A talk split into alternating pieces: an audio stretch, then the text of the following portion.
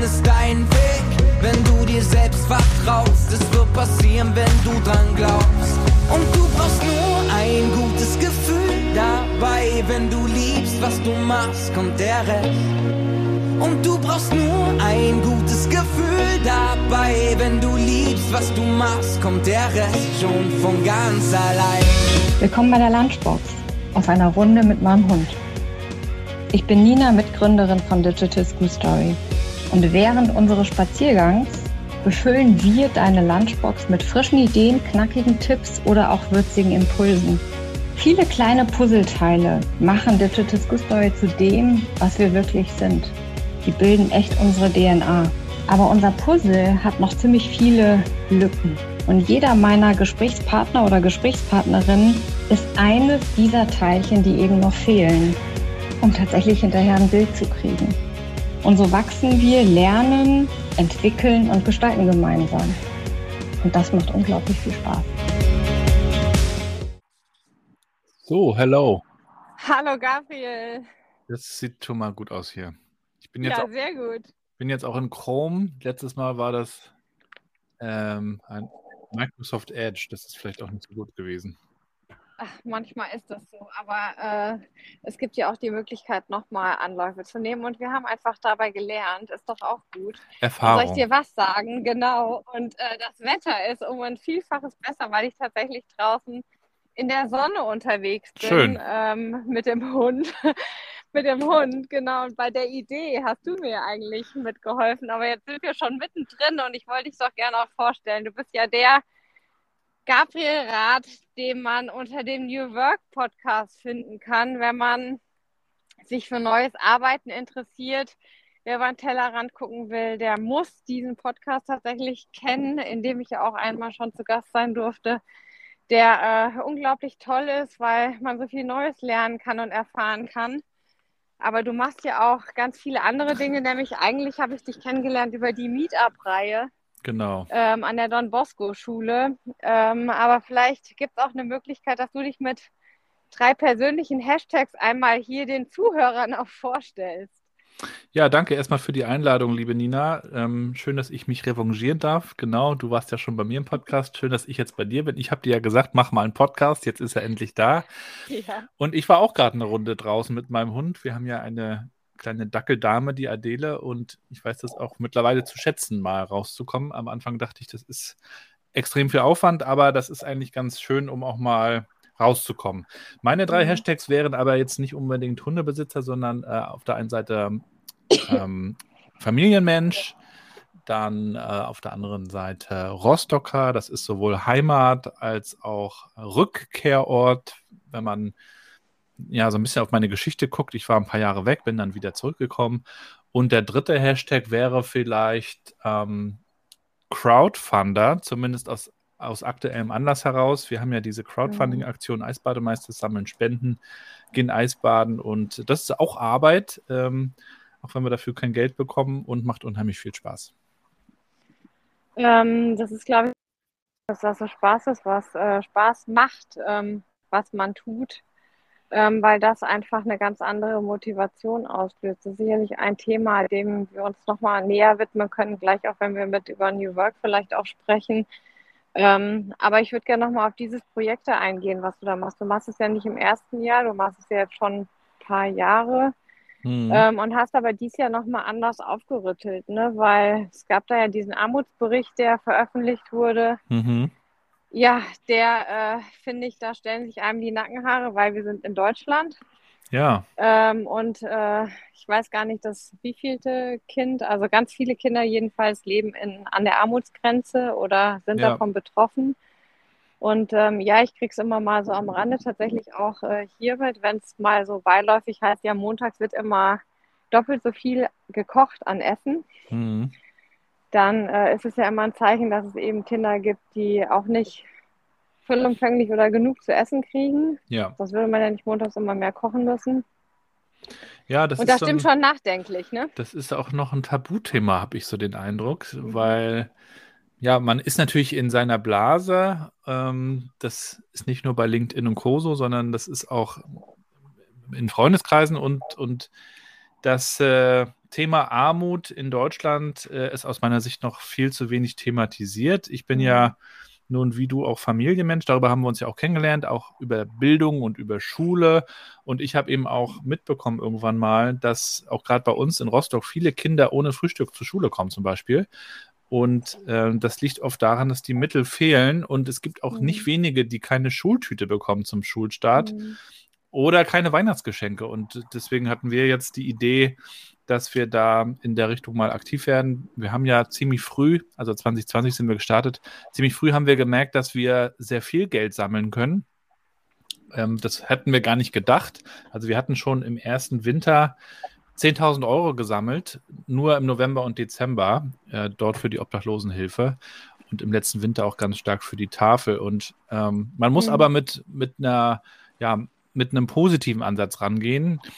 Ich habe mich gestern mit der Caroline Stüdemann unterhalten, die ist ja in der Geschäftsführung bei Viva Con Aqua, die sieht es auch so und macht das ja auch schon viel länger.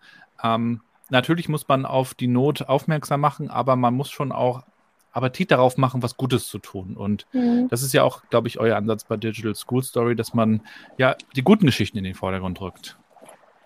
Ja, also es äh, gibt natürlich überall äh, gute und schlechte und es ist auch ein harter Weg. Das weißt du selber. Bildung ist kein leichter Weg, wo einem werden, sondern das ist schon was, wo man auch echt beharrlich dranbleiben muss. Ähm, ich glaube, das zeichnet uns schon noch aus, dass wir das schaffen und dass wir das tun. Ähm, aber ähm, wenn man eben viel Spaß hat bei dem, was man macht, dann setzt das unglaublich viel frei. Und so sind wir ja auch gewachsen. Ne? Also wenn ich denke, wie wir in der Meetup-Reihe waren, ganz am Anfang, acht Leute irgendwie dabei, die sich da engagiert haben. Und wenn wir jetzt heute gucken, wir sind 88, dann sage ich, wow, ja. ähm, unglaublich, was sich bewegt, wenn man auch Themen hat, die man nach außen sichtbar macht, wenn man darüber spricht, wenn man Menschen Selbstwirksamkeit erfahren lässt, wenn Menschen Dinge eigenverantwortlich mit vorantreiben können. Und das ist es äh, letztlich auch, was wir als Organisation leben. Deswegen finde ich es ganz spannend, was du machst, weil wir in der Organisationsform rein mit Ehrenamtlichen ja im Moment auch noch zu arbeiten. Das mhm. ist ja mhm. was ganz Spannendes und was ganz Wichtiges auf der einen Seite, aber es hat natürlich auch was, wenn ich nicht gut bin mit dem, was ich mache und wenn man auch die Freiräume nicht schafft und diese Selbstwirksamkeit erleben kann, dann können mir die Leute auch morgen abspringen. Also sie sind dann einfach morgen nicht da. Mhm. Ähm, aber stattdessen bringen sie sich immer mehr ein, immer stärker ein. Und das zeigt ja, dass wir auf dem richtigen Weg sind und das auch gut machen, was wir tun. Ja. Nicht nur das in ja. der Schule, sondern letztlich auch das in der Organisation. Ja, das war ja auch der Ansatz bei dieser Meetup-Reihe, die du gerade angesprochen hast. Also unsere große Tochter, die kam an die Don Bosco-Schule hier in Rostock in die fünfte Klasse. Ja, das war dann so 2020. Da lernte ich dann Gerd Mengel, den Schulleiter, kennen, mhm. der eben irgendwie auch irgendwas Neues machen wollte. Ist irgendwas mit New Work und digital und keine Ahnung. Und dann haben wir erstmal überlegt, was wir machen können. Ich bin ja schon seit ein paar Jahren auch in dem Thema unterwegs und berate Unternehmen und, und begleite und oder bin auch in Unternehmen. Und äh, dann haben wir gesagt, lass uns doch erstmal die Themen ja, besprechbar machen, auf, auf den Tisch ziehen und mit allen, die Bock haben, daran arbeiten. Also nicht nur alle mhm. Lehrer, mhm. sondern auch alle Schüler und Schülerinnen und vor allen Dingen auch die, die Eltern, also die ganze Schulgemeinschaft. Und dann haben wir das ja so gemacht, dass wir uns spannende Leute eingeladen haben, so wie euch, ähm, Margaret Rasfeld, Friday, ähm, Scrum for Schools etc. und mhm. äh, das dann auch noch live gestreamt haben, also auf Transparenz gesetzt haben, auf Vernetzung gesetzt haben und dadurch ja eine ne gute Welle auch geschlagen haben. Ich bin jetzt übrigens morgen auch an der Don Bosco Schule in Rostock, da gibt es den Zukunftstag. Da sind mhm. alle Lehrer dann mal weg, die sind auf auf so eine Art äh, Strategietag, habe ich verstanden. Mhm. Und äh, ich bin einer von denen, die mit den Kindern ähm, so in, in, einer Barcamp, in einem Barcamp-Format sozusagen an Themen arbeiten. Und äh, ich habe schon zum Gerd gesagt, äh, wir werden da einiges aushacken und, und mhm. er soll mhm. sich mal überraschen lassen. Und das finde ich eben ganz spannend, wenn man ähm, ja versucht, wirklich einzuladen und dann mit denen, die auch sich trauen, die auch Lust haben, mhm. Neues ausprobiert. Ja, schafft natürlich auch viel Vertrauen. Ne? Auf der einen Seite traut man äh, denen, die da was machen, zu, ähm, und ähm, es schafft eben auch Vertrauen, wie viel Gutes entstehen kann, wenn man das macht.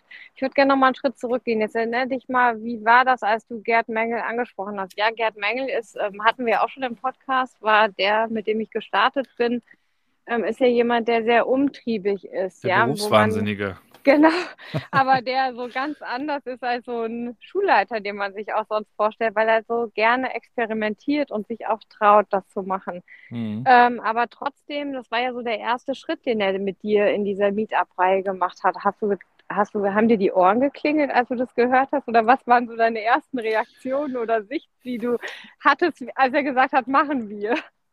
Ich fand das erstmal mutig und ähm, also Mut ist ja ganz wesentlich, auch eine wesentliche Zukunftskompetenz, äh, auch für unsere Kinder und Neugier und Lernbereitschaft und das brachte er als Person mit und ich habe mich mit ihm auch mal drüber unterhalten. Also er, er hat äh, sich selbst auch sehr stark äh, entwickelt, auch in den letzten zwei, drei Jahren. Und äh, das kann man auch auf LinkedIn nachverfolgen. Da hat er das auch immer mhm. sehr stark geteilt und mittlerweile folgen ihm viel, viel mehr Leute als mir, was ja auch schön ist, weil er eben auch diese, diese Mission hat und das klar auch rausstellt. Aber natürlich äh, ist er auch jemand, der dann auch mal an die Grenzen geht und dann auch mal aneckt. Und das haben wir natürlich auch in anderen Stellen gesehen, bei uns in der, in der Stadtverwaltung, ja, mit dem, unserem dänischen Oberbürgermeister Klaus Romatzen, der auch immer an die Grenzen gegangen ist, auch mal angeeckt hat. Das musste auch mal sein, damit, ähm, damit ja, der, der träge Part quasi auch mal so ein mhm. bisschen ja, angestoßen wird. Ja. Aber es ist natürlich dann auch mit Widerstand manchmal zu rechnen. Davon hat er eben auch erzählt. Und das kenne ich auch aus meiner Arbeit. Also immer, wenn man dann eben was Neues nicht nur andiskutiert, sondern auch angeht, dann, ähm, dann führt das eben auch zu Diskussionen und zu Reibung und äh, manchmal ist es auch schwer. Ja, äh, ich denke aber auch immer, es ist gut, weil letztlich ähm, hilft uns das, äh, auch Dinge besser zu machen nochmal, dran zu schärfen und zu feilen, weil das sind ja Fragestellungen, die dann nicht vielleicht nur der, dem oder derjenigen durch den Kopf gegangen sind, sondern vielleicht auch anderen Menschen. Und damit habe ich quasi wieder was gelernt und bin auch wieder ein Stück weit gewachsen, weil ich mich damit auseinandergesetzt habe. Und ich glaube, das ist eben auch das Thema Bildung. Es ist nicht schlimm, wenn jemand auch Kritik äußert, dafür alles. Ist ja auch berechtigt. Ähm, nur wir müssen einfach einen anderen Umgang vielleicht auch mit lernen. Welchen Umgang würdest du dir denn in Sachen Bildung wünschen? Ja, ich würde mir natürlich wünschen, dass man neben dem Lehrplan, der natürlich in irgendeiner Form auch bewältigt werden muss. Also ich hatte gestern gerade, es passt gerade ganz gut, ein Elterngespräch mit dem Klassenlehrer unserer äh, großen Tochter. Und ähm, dann habe ich ihn nachher so gelöchert und Fragen gestellt. Ich habe nachher schon gesagt, du bist gerade in meinem Podcast zu Gast, also fühlt es sich irgendwie an. Weil mich auch interessiert, wie kann man innerhalb dieses Rahmens ähm, mhm. ja Neues reinbringen. Ja. Und mir fehlt immer der Praxisbezug oder, oder ich ja, versuche immer das anzuregen, dass dass man zum Beispiel, ähm, so wie, so wie man es aus amerikanischen Filmen und Serien kennt, auch die Eltern mehr reinholt, die von den Berufen mhm. berichten, von ihrer Arbeit. Oder wir haben gestern ganz spontan so eine Idee gebrainstormt, dass wir auch so eine Mini-Meetup-Reihe intern machen könnten, wo einfach die Eltern kurz wie so in so einem Mini-Pitch äh, vorstellen, was sie machen, wie sie arbeiten und die Kinder dann Fragen stellen können weil, weil viele Kinder ja gar nicht so die Ahnung haben, in welche Richtung es gehen kann. Das, also dieser Praxisbezug ist, ist mir wichtig und das andere ist halt diese Kreativität in Form von Problemlösung oder de, der, mhm. der Versuch einer Problemlösung. Und äh, dass man sich dann wirklich ein Thema nimmt und überlegt, äh, mit welchen Perspektiven und auch vielleicht sogar welchen Schulfächern, die so dazugehören, man das angeht. Und das sehe ich leider noch viel zu selten. Es ist oft noch sehr theoretisch und irgendwann kommen die Kinder dann in die Arbeitswelt. Dann kommt mit einmal die große Praxis. Und wenn wir es schaffen, früher mehr, mehr praktischen Bezug, äh, mehr Kreativität äh, mit Durchprojekte reinzubringen ähm, und das eben auch mit digitalen Medien, ne, mit positiven Geschichten, das sind ja auch mhm. eure Themen. Äh, das liegt den Kindern natürlich auch. Dann äh, ja, kann man, glaube ich, viel gewinnen. Hm, ja, Lebenswelt der Kinder mit integrieren, weil die mhm. treibt die ja schon noch sehr, sehr stark um und die findet da ja gar nicht statt. Ja. Ähm, das, was du aber gerade gesagt hast, finde ich total spannend, nämlich mit dem Gedanken, ja, dass Eltern natürlich mit erzählen. Das zahlt natürlich darauf ein, dass man mal Aha macht, weil es wissen ja auch gar nicht so viele Kinder oder glaube ich, können gar nicht so viele Kinder beschreiben, was machen ihre Eltern eigentlich. Ja, genau. Ähm, und auch das trägt ja wieder dazu bei, zu besserer Verständigung Ähm, und tatsächlich aber auch mehr hinterfragen, ne? weil es macht schon vielleicht auch plötzlich neugierig, wenn ähm, die Kinder erleben, dass vielleicht jemand anderes aus der Klasse plötzlich ganz interessiert mal nachfragt, was äh, denn das eigene Elternteil da so treibt den ganzen Tag, während man selber in der Schule ist und mhm. äh, auf einmal vielleicht selber äh, neugierig wird, da auch mehr nachzufragen und zu gucken und dann hinterher braucht man natürlich was, wo man auch noch mal so ein bisschen rausfinden kann, welche Stärken habe ich denn eigentlich? Weil mhm. ähm, das, was wir erleben, ist, ähm, häufig wissen junge Menschen ja gar nicht so gut, welche Stärken sie selber haben oder ähm, ja, wo, wohin sie sich entwickeln wollen. Und wenn du jemand anderen aber fragst, der kann meistens ganz schnell sagen, die Stärke ist da. Und das ist ja eben auch ein ganz wichtiger Punkt, um nachher auch besser zuordnen zu können, das mache ich gerne, weil in der Theorie klingt vieles ganz toll, in der Praxis sieht es dann ganz anders aus. Ne? Ja, also ich habe eigentlich gute Erfahrungen gemacht, damit zu schauen, wo sind die Interessen der Kinder. Und da, wo die Interessen sind, da investieren sie mehr Zeit, da werden sie besser, da entwickeln sich auch Stärken.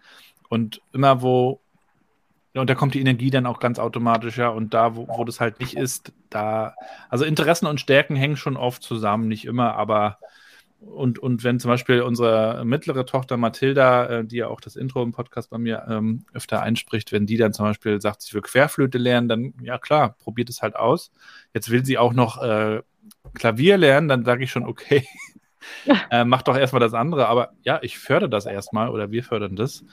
Und äh, das ist ja wahrscheinlich der beste Nährboden, damit sich dann überhaupt was entwickelt, wenn Kinder sich ausprobieren und eben auch gefördert werden in den Dingen, die sie interessieren. Ne? Und das ist in der Schule dann aber oft, hat das, wie du sagst, nicht so viel mit diesen Interessen zu tun oder mit, mit diesem, womit sie sich sonst beschäftigen. Ne? Also zu Hause, das ist noch oft eine große Lücke zwischen ihrer Freizeit und der, der Zeit in der Schule. Und vielleicht kann man das ein bisschen mehr überblenden. Das wäre gut. Ja, das wäre, würde einfach eine andere Wirkung am Ende mit, glaube ich, erzielen, ähm, mit der man sich vielleicht gar nicht so bewusst ist jetzt, aber wenn man das dann nachher erlebt, ähm, wahrscheinlich Aha-Momente äh, gibt. Ja, in der Grundschule ist das ja so, wenn ich das noch kurz ergänzen darf, ja. da gibt es ja den Hort. Ja, meine Frau arbeitet ja dort im Hort äh, als Erzieherin und dort geht quasi die Schule in die Freizeit über. Das heißt, man kommt aus dem Unterricht raus, kann dann, geht dann ja halt Mittagessen, dann gibt es so Art Workshop-Angebote, also handwerkliches, kreatives. Äh, ich kann auf den Spielplatz gehen, ich kann Sport machen, aber bin halt immer noch auf, auf diesem Gelände unter diesem Dach, äh, wie ein Campus eigentlich. Und in der mhm. weiterführenden Schule gibt es das aber so nicht. Und das fände ich schon gut, wenn es sowas in der Richtung auch mhm. gäbe, damit die Kinder dann auch mehr positive Erfahrungen machen und noch mehr Spaß haben, mehr lachen und das alles auch mit der Schule dann verbinden. Ja, die Verknüpfung, äh, die es einfach braucht, aber auch tatsächlich ähm, diese AGs, die äh, vielleicht eben nachher in Workshops auch mit angeboten werden. Das wird natürlich auch unser ganzes System so ein Stück weit mit äh, erleichtern, weil wenn ähm, die Stunden ausfallen und da eben nachher kein Ersatz da ist, ähm, haben wir auch immer wieder ein Problem. Also im Moment das System Schule greift nicht so richtig was wir uns ja. wahrscheinlich wünschen würden. Die Frage ist natürlich, wie man es verändern, verbessern kann. Ich habe auch mhm. gestern den Klassenlehrer gefragt, was sich eigentlich auch vom Bildungsministerium, was sich da tut. Er sagt, da hört er leider gar nichts. Das ernüchterte mich dann schon wieder ein bisschen. Also ich habe aber nach wie vor die Hoffnung, ich bin ja auch ein Optimist, dass wir da irgendwas an dem System tun mhm. können. Es gibt zwar immer diese Leuchttürme, auch getragen von Schulleiter, Schulleiterinnen, die machen, bis sie äh, an ihre Grenzen kommen, aber irgendwas muss ja im System dann mal passieren. Ja, es braucht wahrscheinlich viele kleine Initiativen, die eben mit da durchgehen und darüber sich ein System, also weil ich glaube tatsächlich nicht, dass man ein System verordnen kann, dass es sich wandelt.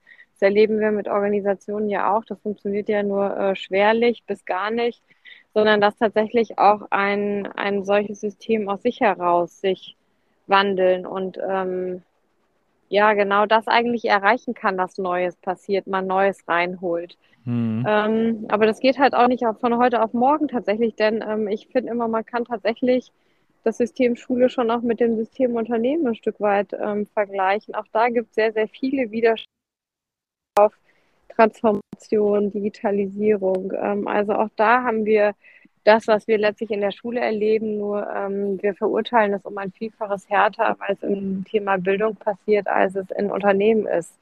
Wenn du jetzt mal auf das Thema New Work guckst und ähm, da gibt es ja eben auch Anknüpfungspunkte, was bedeutet denn für dich dann neu, Schule neu denken?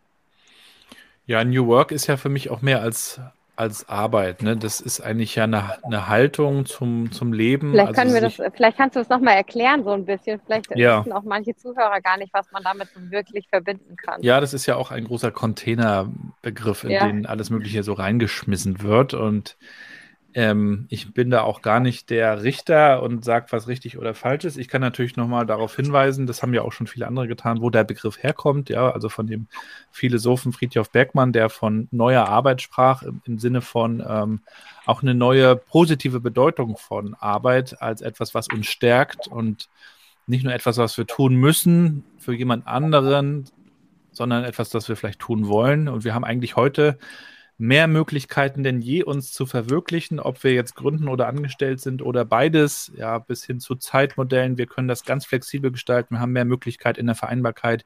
Wir haben mehr durch die Digitalisierung mehr Tools, in denen wir orts- und zeitunabhängig arbeiten können.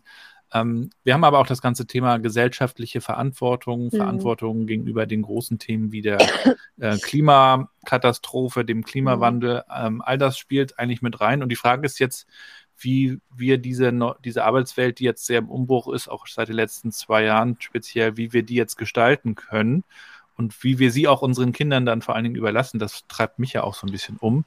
Und ähm, das geht in der, in der Schule äh, oder auch im Kindergarten oder auch in den Familien eigentlich halt los. Und zwar bei uns Eltern, wie leben wir das eigentlich vor? Ähm, Mhm. Und alle sagen ja immer, Familie ist das Wichtigste, aber das Entscheidende ist natürlich, wie die Zeit am Ende eingeteilt ist. Ich kann natürlich viel sagen, aber in meinem Kalender kann man dann absehen, ob ich mehr Termine für die Arbeit habe oder für die Familie oder ob es sich irgendwie die Waage hält.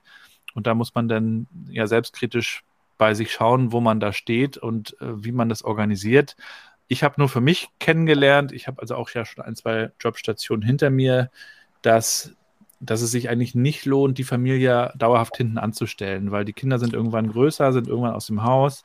Und, und das bereut man dann, glaube ich, irgendwann, weil Arbeit ähm, ist wichtig und stiftet auch Identität und Sinn für uns, aber das, das was äh, am Ende noch wichtiger ist aus meiner Sicht, äh, ist eben die Familie. Und das kann man aber auch sehr gut ähm, vereinbaren, äh, wenn man sich da ein bisschen Mühe gibt. Und da sind auch Unternehmen natürlich heutzutage noch viel mehr in der Pflicht, äh, da einen neuen Rahmen zu schaffen. Das ist auch ein Thema, mit dem ich mich sehr beschäftige, also die neue Familienfreundlichkeit im Kontext von New Work.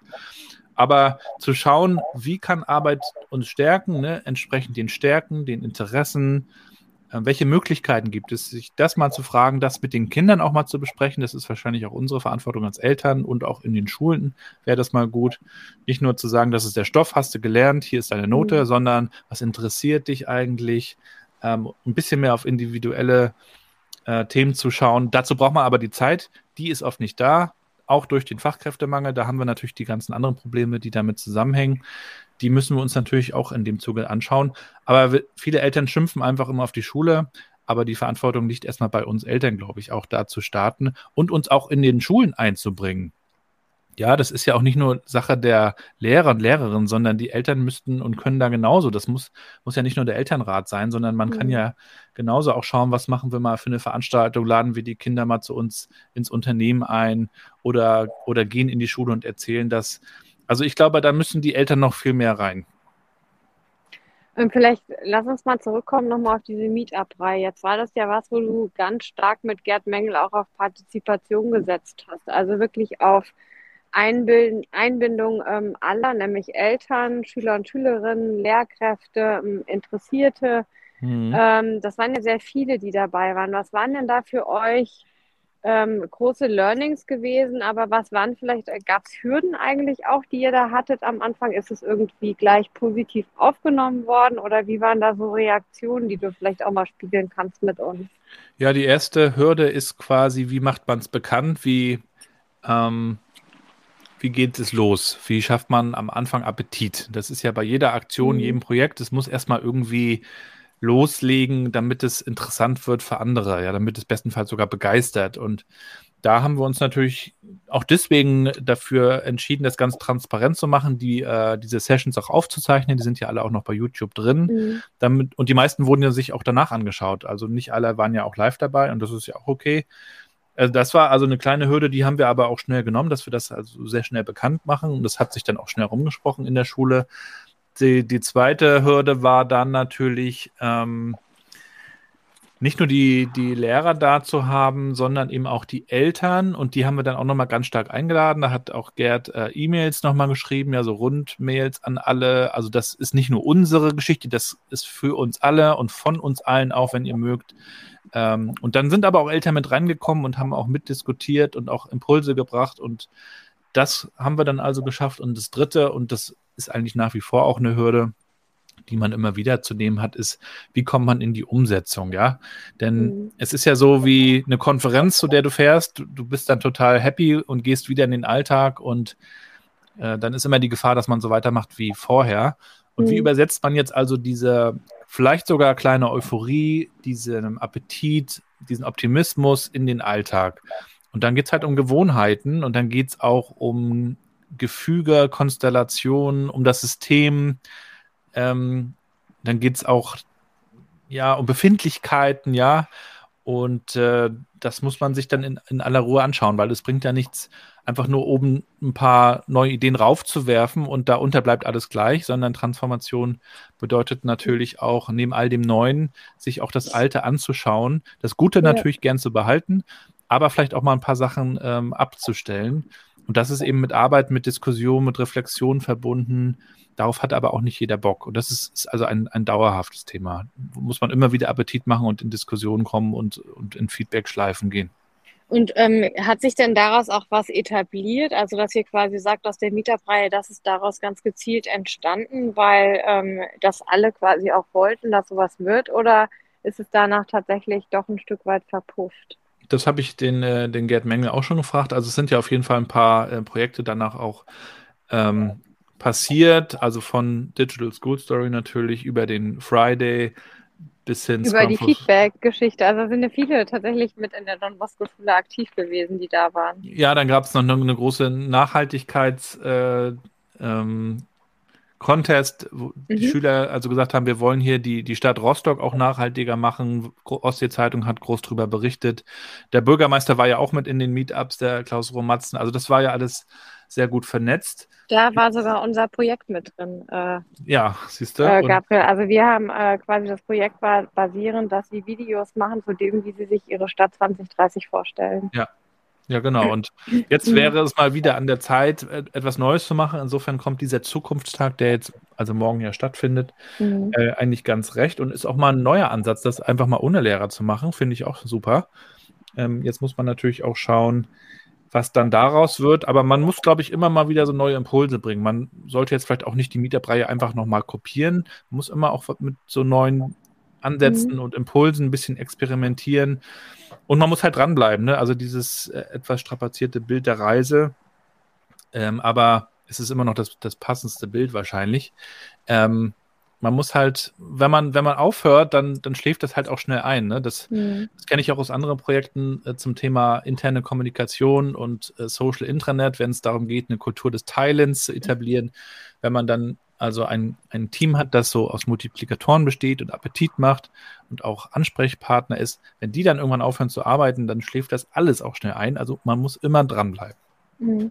Ja, vor allen Dingen, es war ja ähm, wirklich was Spannendes und Neues. Es war ja nun äh, gleich am Anfang da auch äh, mit Corona, es war irgendwie ähm, mhm. ja auch äh, so, dass man irgendwie gesagt hat, kommen da alle zurecht. Also da hat auch manche Kamera noch nicht so richtig gesessen. Also genau. und trotzdem hat das keine Rolle gespielt, weil man einfach mutig genug war oder auch begeistert genug von dem Thema, da mit dabei zu sein. Und ähm, Gibt es denn so eine zweite Idee schon zu einer Fortsetzung von so einer Reihe? Das musst du den äh, Gerd mal fragen. Hm, aber, aber du warst doch auch dabei. Ja, da gibt es schon einige Ideen und ähm, Ansätze, aber da kann, da kann ich noch gar nicht so viel äh, zu sagen. Das wird bestimmt der Gerd dann irgendwann entweder auf LinkedIn posten oder bei dir im Podcast erzählen. Oder in einem seiner Podcasts. Er ist ja mittlerweile auch begeisterter Podcaster und in drei Podcasts aktiv. Wahnsinn.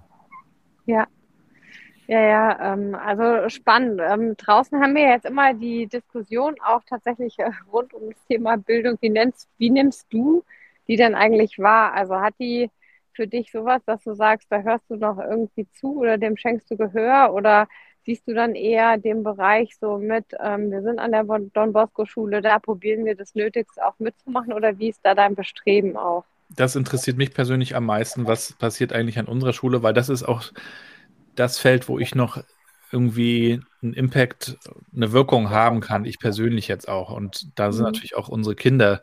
Das ganze Thema ist zwar auch interessant, ist es aber auch ein bisschen, naja, sagen wir mal so, inflationär äh, diskutiert teilweise. Also auch wenn man sich LinkedIn anschaut, jeder sagt da irgendwas zu, um mhm. auch was zu gesagt zu haben. Ähm, ja, gut. Also dann finde ich es interessanter zu schauen, was für Experimente macht man mal? Was hat man daraus gelernt? Das kann man dann gerne teilen. Also ich schaue mir auch gerne an, was andere Schulen machen. Ein paar Sachen habe ich dadurch ja auch mitbekommen, jetzt durch unsere Geschichte. Ähm, das, das finde ich super interessant. Äh, ich verfolge natürlich, was ihr tut, äh, auch mit Schulen. Also überall, wo es praktisch wird, das finde ich interessant. Diese ganzen Debatten, man müsste mal, könnte mal, äh, langweilen mich eher. Ja, das kann ich total verstehen. Deswegen, ich würde gerne noch mal so ein paar Tipps aufgreifen, ähm, weil du ja so ein engagierter ähm, begeisterter Papa bist, ja, und du ja auch gesagt hast, Familienmensch und es beginnt eben im Kleinen an der Schule. Wie waren denn deine ersten Schritte jetzt unabhängig von der Meetup-Reihe mal da tatsächlich aktiver zu werden? Kannst du da vielleicht so ein paar Tipps geben, wie Eltern ähm, sich da einbringen können oder vielleicht auch mal einen Vorstoß wagen können mit Lehrkräften? Ja, das geht. Also ich war ja in der Grundschule unserer als unsere große Tochter äh, Laila noch in der Grundschule war, war ich dann auch im Elternrat. Äh, ich mich versah, ich habe es gar nicht beabsichtigt. Du kennst das ja, man sitzt ja in diesen Elternversammlungen auf diesen kleinen Stühlen, so war das bei uns dann eben auch. Und dann wurde gefragt und dann hieß es, komm hier, mach doch mal mit und na gut. Und dann war ich mit einmal im Elternrat, habe aber gesagt, also wenn wir uns schon treffen, dann lasst uns doch wenigstens ähm, in einem schönen Café treffen. Das haben wir dann auch gemacht und mit einmal wurde das ganze Thema auch lebendig. Und wir haben Veranstaltungen organisiert, also an der Grundschule. Und ich habe mich auch selber viel mehr interessiert, was eigentlich die Lehrer auch beschäftigt, wo die an Grenzen kommen, wie dieses ganze System Schule funktioniert. Und dieser Posten Elternsprecher äh, ähm, ähm, ist ja unbeliebt. Also das will ja immer keiner machen. Und das dazu, also dafür würde ich auf jeden Fall werben, das ruhig mal zu machen, zwei, drei Jahre oder vier Jahre. Das, das tut nicht weh und dann ja in irgendeiner Form auch die, die anderen Eltern dann einzuladen. Es fehlt mhm. manchmal der, die Verbindung. Also die, die Eltern sprechen mit den Kindern, die Kinder sprechen mit den Lehrern und dann geht das so zurück und dann gibt es einmal im Jahr so ein, so ein Eltern- oder Lehrergespräch.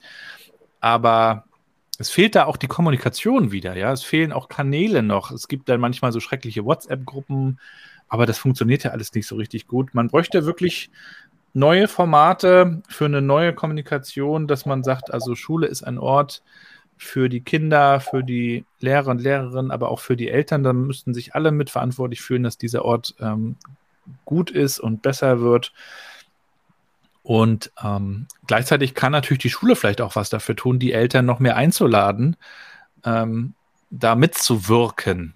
Nicht jede Schule will das vielleicht, aber fände ich zumindest gut ähm, hat ja wieder was damit zu tun mit Raum schaffen. Ne? Was kann so ein Raum äh, bewirken, in dem wir zusammenkommen und vielleicht auch mal Vorurteile vor der Tür lassen ähm, und so ein Raum auch offen ist? Was macht denn das Bild mit dir, wenn du immer äh, dran denkst mit Klassenraum abgeschlossen, Tür zu?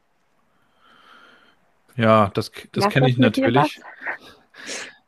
Ah, das ist so, so ein klassisches, ähm, klassisches Bild, als ob ähm, das das Thema Lernen jetzt irgendwie auch abgeschlossen und vorbei ist und mhm. danach muss jetzt irgendwie ein anderer Teil des Tages sein. Wir wollen ja eigentlich erreichen, dass Lernen etwas Gutes ist, etwas, was auch Spaß machen kann und, und nicht nur an diesen Ort Schule und an diesen Klassenraum gebunden ist. Mhm. Ähm, ja, dass die Klassenräume abgeschlossen werden, hat natürlich manchmal auch mit Versicherung und, und anderen Themen zu tun, aber generell eine, eine offenere Kultur zu haben, das fände ich schon auch gut, ja. Ja, weil das ähm, hat ja viel nachher mit dem zu tun, wie wir auch Lernen wahrnehmen. Also wenn ich mal an meine Schulzeit zurückdenke, dann war das irgendwie so, oh Gott, äh, bloß keine Schulbank mehr drücken nach der Schule. Also deswegen war für mich auch ganz klar kein Studium nach der Schule, sondern irgendwie in die Ausbildung, weil ich irgendwie unbedingt praktisch was machen wollte. Ähm, das hat schon Einfluss auf uns. Wenn wir jetzt heute auch in Sachen Unternehmen von lebenslangem Lernen sprechen, ist es doch umso wichtiger, das positiv belegt zu haben, Lernen, oder? Mhm. Ja, und genau, und dafür braucht es schon die positiven Erlebnisse jetzt in der Kindheit, ne? Damit das nicht so etwas ist, was man tun muss, ja. sondern damit man ähm, ja diese Neugier immer stärker macht und ja, da kann man, wie gesagt, als Eltern viel dafür tun, dass die, Inter dass die Kinder in ihren Interessen äh, weitergehen können. Aber man kann natürlich auch für dieses ganze Erlebnislernen noch was tun. Ne? Da digitale Medien einbinden. Es gibt tolle Apps, es gibt tolle YouTube-Kanäle, ähm, es gibt Creator. Also, aber das muss man auch kennen, kennenlernen wollen. Und äh, das ist ja wie im Unternehmenskontext. Auch da kann Lernen Spaß machen, wenn man, wenn man das ordentlich macht. Äh, es kann aber auch mhm. ganz langweilig sein, wenn das so Oldschool-Weiterbildungen sind. also das ja. gilt da auch. Ähm, ich möchte gerne noch mal ein Stück weit weiter zurückgehen mit dir in die Vergangenheit. Nämlich, ähm, wenn du mal an deine eigene Schulzeit denkst, was kommt denn dir als erstes für ein Gedanke in den Kopf? Also das würde ich in zwei Teile teilen. Das eine ist so die, die wirklich die Kindheit, da da waren wir wirklich auch noch ganz viel draußen. Ich bin ja 80 geboren hier in Rostock, also noch zur Zeit der DDR. Wir waren eigentlich gefühlt immer draußen, haben Fußball gespielt, auf dem Bolzplatz. Ähm, es war ja auch vor, vor dem Internet. Wir hatten irgendwie einen Fernseh, Fernseher mit äh, drei Sendern. Und äh, also da gab es gar nicht so diese Versuchung. Ähm, wenn wir heute die Smartphones sehen bei den Kindern äh, mit dem Suchtpotenzial, das, da waren wir ja ganz woanders. Und der zweite Teil war, ähm, ich habe dann Abitur gemacht, war dann so, dass wir einen sehr guten Klassenverbund hatten. Und äh, wir wurden die Kneipenklasse genannt von unseren Lehrern, weil wir öfter abends, also jetzt nicht täglich, aber dann mal so auf dem Freitag oder so, waren wir dann wirklich alle oder viele in der äh, Kneipe und haben dann ein Bier zusammen getrunken und gelacht und äh, uns gut verstanden einfach. Und äh, haben deswegen auch schon mehrere Klassentreffen gemacht und im nächsten Jahr steht dann das 25-Jährige an und da bin ich dann irgendwie auch in die Organisation wieder reingerutscht, obwohl ich das gar nicht wollte. Aber es macht ja Spaß, wenn man, wenn man noch einen guten Kontakt hat. Mhm. Also was ich äh, jetzt rausnehme, ist, okay, du hast so das Umfeld drumherum, also ja, äh, das, was auch entstehen kann durch Schule, aber was ist denn bei dir äh, von Schule selbst im Kopf geblieben? Mit Lernen, Noten, ähm, gibt es da irgendwas, was sofort äh, in den Kopf kommt mit, war total blöd, äh, habe ich gehasst, war für mich überhaupt nichts oder ähm, nö, ich konnte mich da trotzdem entwickeln. Also Weil Schule das, was ich erlebe, ist immer, dass die Leute drumherum gerne erzählen, was irgendwie ist, aber was ist mit ja. der Schule selbst? Also Schule war eigentlich wirklich der Ort, so also wie auch Arbeit immer lange der Ort war, heute nicht mehr, aber Schule war der Ort, wo man hingeht und dann macht man das, was man tun muss. Dann lernt man das, mhm. was man lernen muss. Also das war wirklich ganz viel. Ähm, was mich interessierte, waren ja eher so die sprachlichen äh, Fächer, die kreativen Fächer. Ich habe Kunst und Englisch als Leistungskurs gemacht, war ganz ja, froh, okay. dass ich äh, Physik und Chemie abwählen konnte. Habe mich bei Mathe sehr gequält. Das äh, war bei meiner Frau auch so. Was, deshalb hat unsere Große das, die hat das irgendwie geerbt, leider. Die quält sich da jetzt auch. Es war wirklich viel, ja, lernen, weil, weil man es lernen muss. Es war jetzt wenig individuell, wenig stärkenbasiert. Das, mhm. das war zu der Zeit bei zumindest nicht vorgesehen. Es war irgendwie durchziehen und danach irgendwie irgendwas machen. Zivildienst in mhm. meinem Fall, das gab es ja damals auch noch. Ist ja schon auch eine ganze Weile her wieder. Mhm. Ja, kann ich, ähm, ja, bin ich bei dir. Irgendwie, ich war froh, wie Schule rum war. Und keine Praxisorientierung, also gar keine. Es gab nur einmal, mhm. weiß ich, ähm, einen Besuch im Berufsinformationszentrum. Ne? Da gab es ja dann diesen riesen Computer, wo mhm. man dann so Fragen beantwortet hat und dann kam so ein Zettel raus. Und da standen dann drauf Gärtner, Buchhalter und irgendwelche Berufe, die vielleicht passen könnten. Äh, das hat weißt aber nichts noch, gebracht. Was bei dir stand? Nee, das weiß ich nicht. das wäre mal ganz interessant zu wissen. Ne? Ja, und dann gab es ein Praktikum, das wir machen mussten. Da war ich in der äh, Krankenkasse hier in, in, in, einer Niederlassung und habe aber mit einem Kumpel zusammen den ganzen Tag irgendwelche Mappen zusammengepackt, zwei Wochen lang. Und das war auch total langweilig. Wir haben dann äh, Papierflugzeuge gebaut, weil uns langweilig war. Also so viel dazu. Hm. Ja, und äh, manchmal hört man ja, es ist irgendwie immer noch so. Ne? Also auch das Thema Berufsorientierung äh, ist ja auch ein ganz großes, was äh, auch noch viel mehr Raum in der Schule braucht, gerade weil es ja ein Stück weit mit auf die Zukunft auch vorbereiten soll. Ja, absolut. Ähm, was würdest du, ich habe noch eine, eine Frage an dich, nämlich, was würdest du dir wünschen, wenn du auf der blauen Wiese oder auf der grünen Wiese Auf der blauen. Ähm, ja, wir sind ja in den Farben ganz offen. Ich meine, sie könnte auch rot sein, sie könnte auch Oder gelb pink. sein. Eigentlich kann sich das ja jeder auch wünschen, so wie er das gerne hätte tatsächlich. Was würdest du dir wünschen, wenn du einen, einen Wunsch frei hättest? Wie die Schule, der Schule. Zukunft Mhm. aussieht. Mhm.